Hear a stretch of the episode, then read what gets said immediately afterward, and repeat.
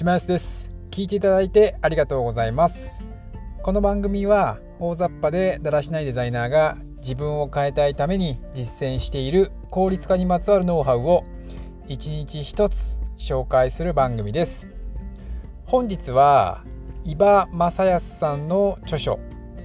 なぜ一流は歩きながら仕事をするのかの要約をしてまいります。スティーブ・ジョブスもマーク・ザッカーバーグも歩きながら考え方を考え事をして打ち合わせをしていたしているそうです。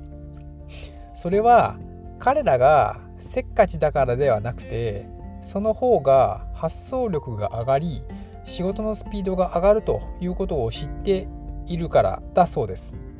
で実際に歩きながら作業をすると頭の回転が速くなると言われています。歩いてる時は座ってる時より創造性が60%向上するというスタンフォードの研究結果もあります。著者の伊庭さんはもともと昼は営業で外回りをして会社に帰ると残務処理をして残業が超多いタイプだったらしいです。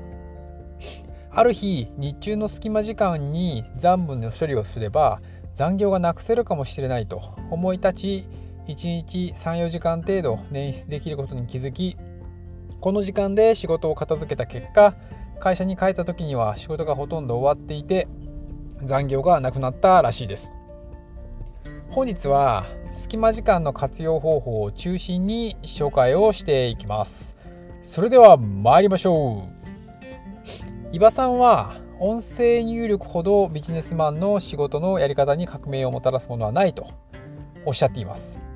もうこのあの伊庭さんのその主張は結構音声入力がすごい力強く、えー、言われてます。でエレベーターを待つ例えば30秒の間とか赤信号を待つ間に文章を吹き込んだりとかしているらしいです。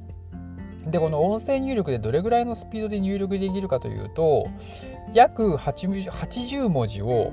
10秒で入力できるらしいです。でこれはタイピングがそれなりにうまいとされているワーピロワープロ検定2級の人と比べても10倍の速度らしいです。でこの10倍っていうのは分かりやすく言うと、まあ、歩く速度と車の速度ぐらいの差があるのでもうこれも差がもうすごい明らかな差ですよね。で特に iPhone の音声入力は開業とか記号記号の入力とかこれも全て音声でできるので Android と比べても使い勝手がすごく良いということです。で知らなかったんですけどなんか開業とかカッコみたいなものもきちんと音声で入れると入力ができるらしいです。で実際に本書では事例として相当に難しい変換や文章の例も一発で入力変換してくれるようです。でなぜ音声入力でここまでスピード感にこだわるのかというと仕事ができるほど人ほど丁寧よりスピードにこだわると伊庭さんはおっしゃっています。でなぜかというと仕事の手離れにこだわるからということです。でこれには2つ理由があって1つ目は相手本位で仕事をしているということ。で相手を待たせるのは申し訳ないために早く済ませるというのが1つ目。で2つ目は重要な仕事ができなくなってしまうというところです。例えば A とか B とかというものをですねどちらかというのを判断する必要がある場合にその作業から解放されて他の重要な仕事に集中できるというところがあります。であともう一つ人間はすぐ忘れるというところです。えー、打ち合わせ後に時間が空くと、まあ、何を話したかいまいち思い出せないみたいなところは皆さんも経験があると思うんですけど